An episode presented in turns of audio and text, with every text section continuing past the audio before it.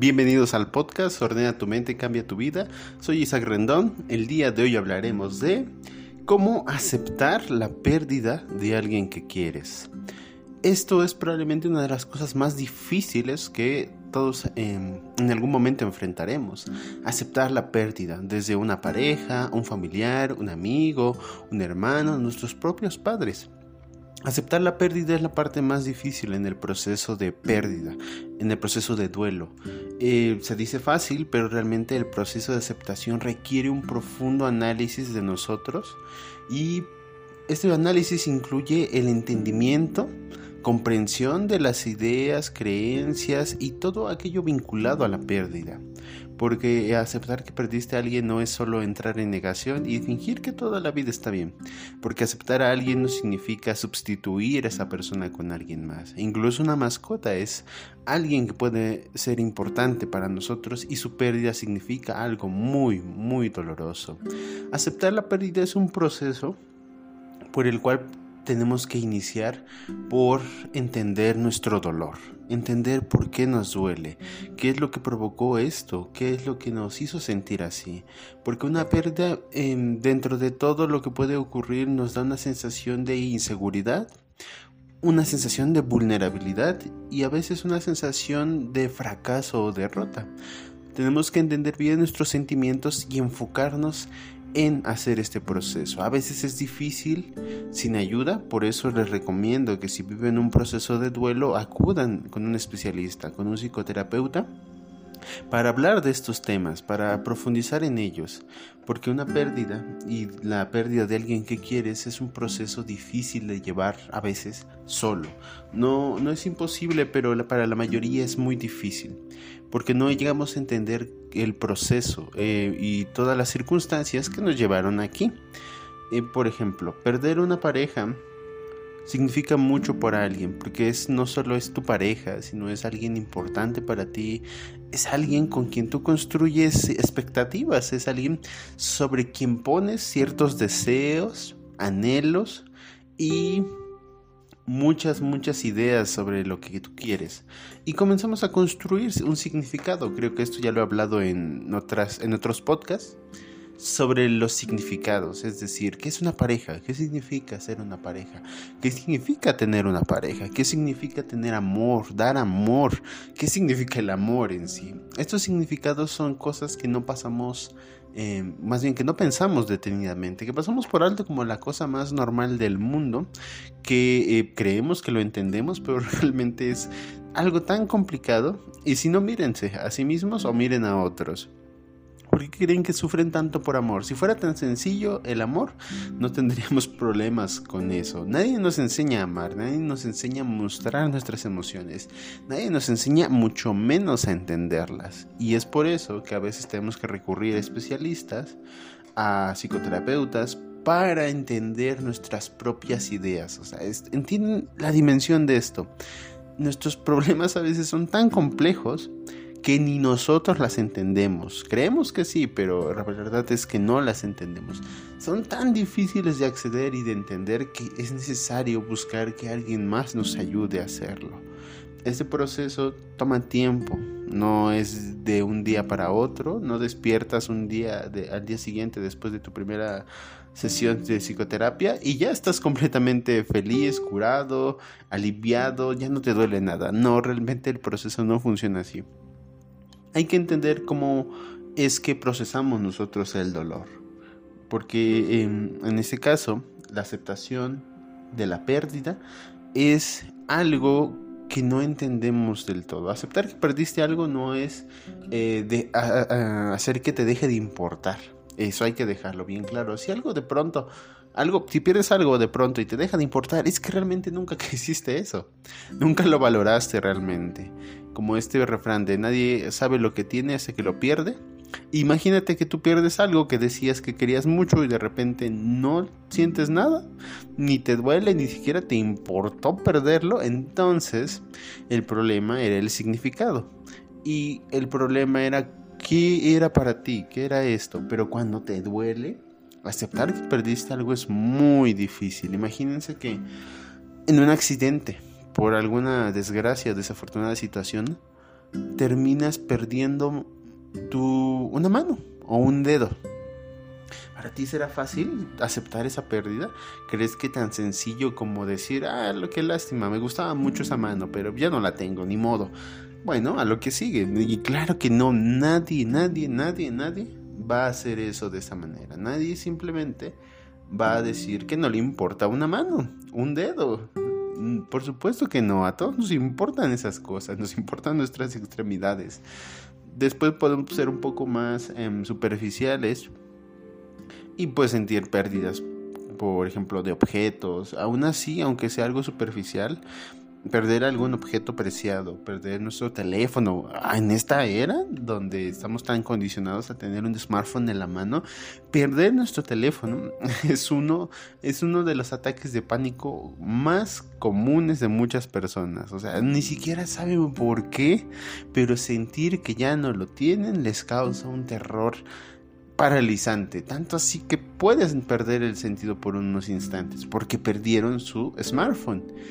Ahora imagínense, en esta era tan fugaz, tan veloz, perder a alguien que quieres.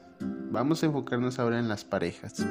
Perder a alguien que, que quieres no es tan sencillo como simplemente olvidar sino no es simplemente como agarrar las cosas de tu pareja, meterlas en una caja, tirarlas o como alguno de mis pacientes hizo alguna vez, quemarlas, quemó definitivamente las cosas de su pareja con la intención de no recordarla. No es tan sencillo como eso. Puedes olvidar, quemar esas cosas, pero la huella emocional y psicológica que te deja una persona es difícil de quitar. Y más cuando sí tenías sentimientos reales, más cuando el proceso de, de pérdida es lento y es progresivo, es decir, pasamos de primero de la negación, después pasamos a la ira, nos enojamos con el mundo, pasamos a hacer eh, negociar, tratar de em, equilibrar las cosas en el mundo, tratar de justificar las acciones eh, eh, negación, negar,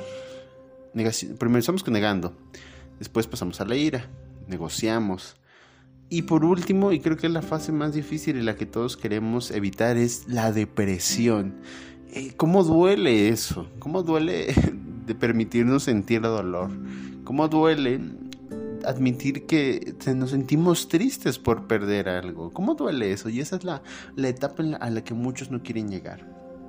Tanto así que he tenido parejas en consulta que con tal de no sentir el dolor de la pérdida postergan la ruptura meses, años incluso, para no sentir dolor, para no sentir que o le haces daño a alguien más o tú sufres daño por esa pérdida. Es, es tan increíble las cosas que, de las que somos capaces los seres humanos para no sentir dolor, las cosas que hacemos para evitarlo, las mentiras que construimos, las em, estructuras mentales que elaboramos para hacer vías de escape ante el dolor.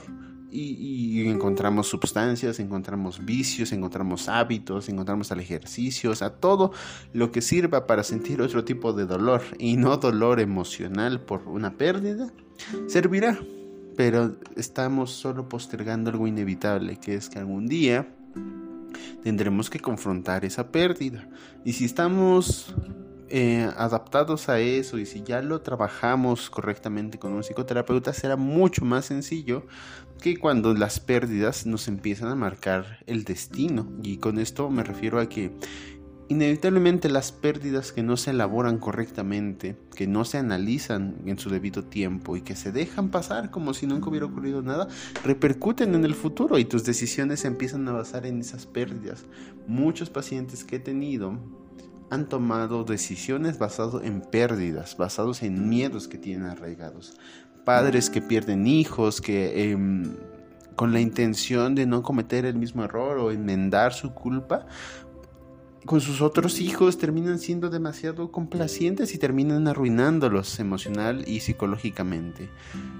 Parejas, o más bien personas, que con su pareja tratan de evitar ciertos conflictos por las pérdidas que sufrieron antes, y simplemente terminan repitiendo o empeorando o cometiendo errores aún más graves. Esto es algo normal, es algo en nuestra propia naturaleza, es la gran contradicción de la humanidad. Entre más tratamos de evitar algo, más hacemos que pase. Analicen su vida. Muchas veces las soluciones que, que han dado a sus problemas realmente han sido el problema y lo que mantiene ese problema activo como un paciente que tenía, que decía que después de una ruptura se dedicó a, expresarse artísticamente, escribía, pintaba, todo arte que se le, él le pareciera interesante lo intentaba. Al final solo creó una distracción, una distracción muy elaborada de su dolor y nunca pudo expresarlo correctamente. Ni su arte era tan bueno porque no se sentía satisfecho ni apasionado por él y el dolor que sentía no se iba y habían pasado años desde que había ocurrido la ruptura. Por eso es importante analizarlo y vamos a poner un ejemplo de cómo trabajar la pérdida. Este es un caso que yo atendí hace mucho tiempo. Eh, no refleja a ninguna persona conocida. Es más, voy a cambiar los nombres. Todos los datos van a ser cambiados, pero la esencia de la historia quiero que la analicen conmigo. Y posteriormente, si quieren, me pueden comentar en mi Instagram o me pueden, o si lo escuchan, si escuchan este podcast en, en YouTube, pueden poner en los comentarios qué hubieran hecho ustedes. O incluso como un ejercicio de reflexión. ¿Qué fue lo que pasó? ¿Por qué pasó así? ¿Y qué hubieran hecho ustedes? ¿De acuerdo? Ah, juguemos un poco con, con esta historia y acompáñenme a escucharla. Esta es la historia de Mateo y Elena. Mateo y Elena eran dos amigos que se conocieron hace muchos años en el trabajo. Eh, compartían la misma profesión, estaban al principio de su carrera, los dos eran muy, eh, muy positivos, muy entusiastas, eran optimistas, pensaban en conquistar el mundo de su profesión, pensaban que lograrían todo lo que querían. Y cuando se conocieron se encontraban en situaciones muy particulares. Mateo tenía novia. Eh, Elena acababa de terminar una relación, así que estaba como en este limbo que todos nos encontramos en algún momento. En quiero una relación, no quiero una relación, quiero estar solo, quiero estar sola, quiero compañía, pero no sé con quién, no sé quién será el indicado. Terminé una relación larga, entonces todas estas inquietudes que se encuentran en ese limbo en el límite de tratar de definir qué hacer. Y no la culpo porque Elena tenía muchos conflictos personales que tenía que resolver antes de poder definir si buscaba una pareja. Y a todos nos pasa en cierto punto, tenemos demasiados conflictos que no sabemos qué priorizar, qué es más importante. Y esto le pasaba mucho a Elena. No sabía definir qué era importante para ella. Posteriormente, em, como esta química especial que ocurre a veces, pocas veces en la vida, tanto Mateo como Elena sintieron una chispa, la conexión. Desde que se conocieron, el primer instante que se vieron, empezó a surgir algo. Em, a medida que avanzaba el tiempo, eh, Mateo y Elena desarrollaban sentimientos el uno por el otro. Primero de amistad, esta amistad muy muy personal, muy íntima, no sé, no sé cómo describirlo, pero es una amistad peculiar. Esta amistad que creo que está en el límite entre, entre romance y solo una amistad muy pura. ¿Por qué ocurre esto? Bueno, inevitablemente los seres humanos em, desarrollamos em, emociones por otros, pero cuando definimos qué buscamos con esta persona es por el grado de atractivo que sentimos por la otra persona. Y, si me preguntan si hombres y mujeres pueden ser amigos, la respuesta es sí, pero depende. Depende si uno o, de los dos está dispuesto a sacrificarse. Si uno siente atracción por el otro y dice, evito, evitaré mis emociones y solo me enfocaré en ser su amigo, lo pueden hacer, pueden ser amigos. O si sencillamente ninguno de los dos siente atracción, porque si ambos sienten atracción el uno por el otro, ah, en algún momento puede llegar a ocurrir. Y no significa que esté mal, simplemente somos seres humanos.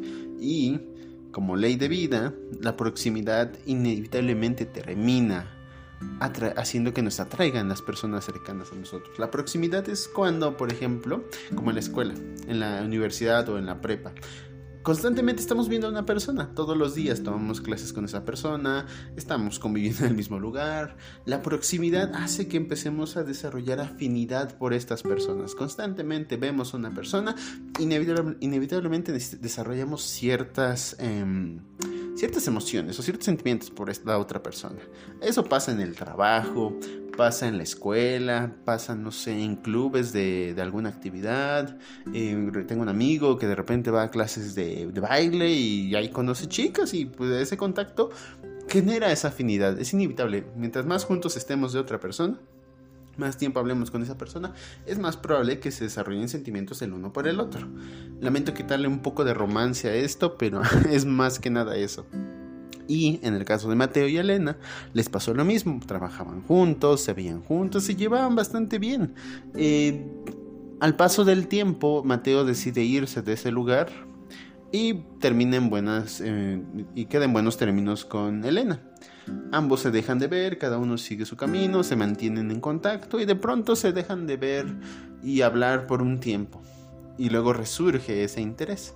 Resulta que Mateo terminó una relación recientemente, Elena tampoco estaba en una relación, había acabado de terminar eh, una relación, pasaron unos meses, estaban mm, con la intención de ser amigos, porque nunca, en ningún momento, al menos Mateo, definió eso para él, él no buscaba eso, como les decía, al igual que Elena al principio de esta ruptura, tampoco sabía qué quería. Estaba en un limbo emocional donde no sabía si buscar una relación nueva para sustituir la anterior o darse tiempo para conocer más personas o simplemente quedarse soltera. Eso es completamente válido.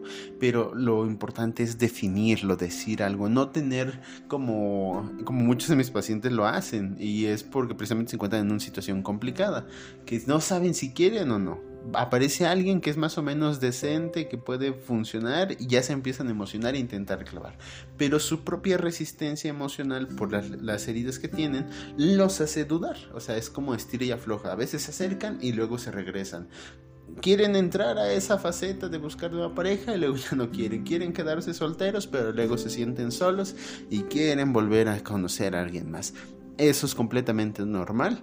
Lo importante es que podamos definir una postura. Es decir, no podemos estar eh, dudando, tambaleándose entre muchas posiciones. Tenemos que definir o me quedo soltero o busco gente o para ver qué pasa o definitivamente busco una nueva relación.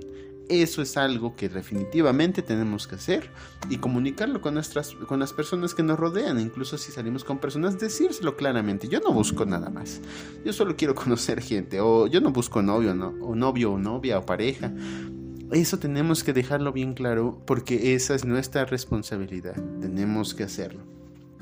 Para este punto, retomando la historia, Mateo y Elena continúan, eh, salen como amigos, pero no sé cómo explicarlo, este juego del amor es peculiar. Es más como una danza, como bailar con alguien.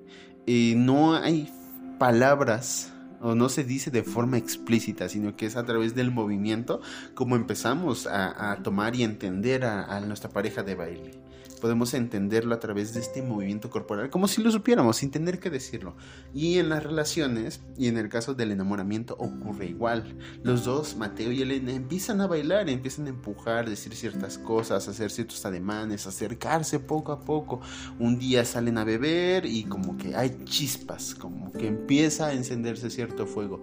Posteriormente deciden salir como amigos a ver una película. Era una cita, solo que ellos nunca se atrevieron a decirlo así. Era como eh, con una intención muy peculiar. Elena siempre eh, lo obligaba a salir a Mateo porque Mateo se deprimió bastante.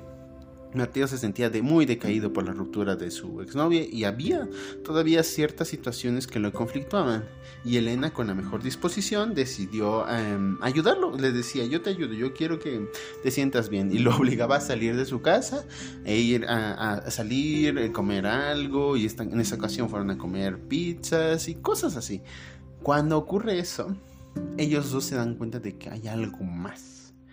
Y como en este juego o en este baile que hacemos con las personas, un movimiento, un gesto, un ademán, un abrazo se transforma en un beso y cuando menos te das cuenta, ya estás comprometido en cierta medida y sobre una situación.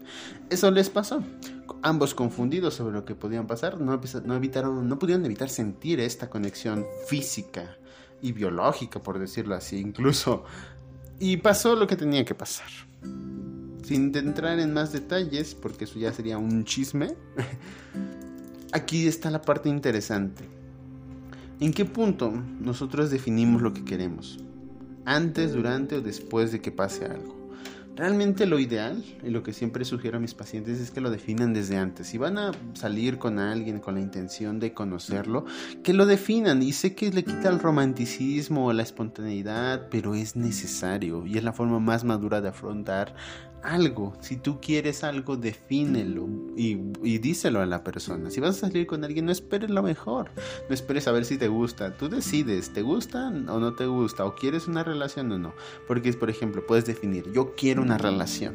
Vas con esta persona, la conoces y después decides que no, no es la persona que quieres para una relación. Y está perfecto, eres maduro, inteligente emocionalmente y puedes tomar control de tu vida. En este caso, ni Mateo ni Elena lo definieron. Mateo estaba inseguro porque había terminado una relación y no sabía si debía iniciar otra rápidamente. Elena había terminado una relación hace más tiempo y sentía que necesitaba estar con alguien.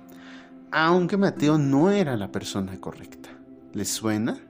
¿Les suena de casualidad? Piénsenlo, seguro alguna vez les ha pasado. Entonces, entre que Mateo se decidía y Elena trataba de... Em, de encontrar un punto en el que se sintiera cómoda porque Mateo no era la persona que le iba a dar lo que ella buscaba. Y incluso él se lo dijo, que no estaba seguro, pero ella insistió en tratar de convencerlo, no de forma explícita, ¿no? Como todos, tratar de generar emociones en él y tratar de convencerlo. Al final esto se fractura y lo más doloroso para ambos es saber que perdieron dos cosas. Perdieron a alguien a quien querían, a alguien por quien sentían algo, y perdieron a un amigo, un amigo muy bueno. Ambos sintieron una pérdida terrible y no solo perdieron una cosa, perdieron varias cosas al mismo tiempo. ¿Quién tuvo el error? ¿Quién se equivocó? ¿De quién fue la culpa? Ambos estaban en situaciones complicadas. Ambos no sabían qué era lo que querían.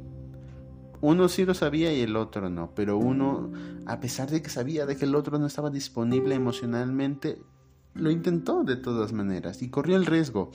Por desgracia no salió como quería. Y aquí fue donde se vivió el proceso de tener que aceptar. Ambos tuvieron que aceptar estas rupturas.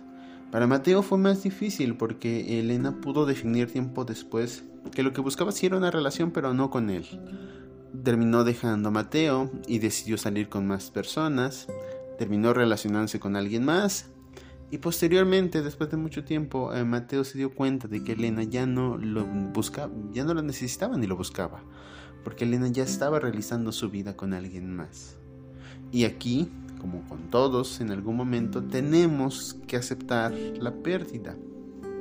Mateo se culpaba infinidad de veces por sus decisiones, por ser tonto, por dejar perder esta oportunidad, por no poder definirse, pero no era su culpa porque no estaba listo.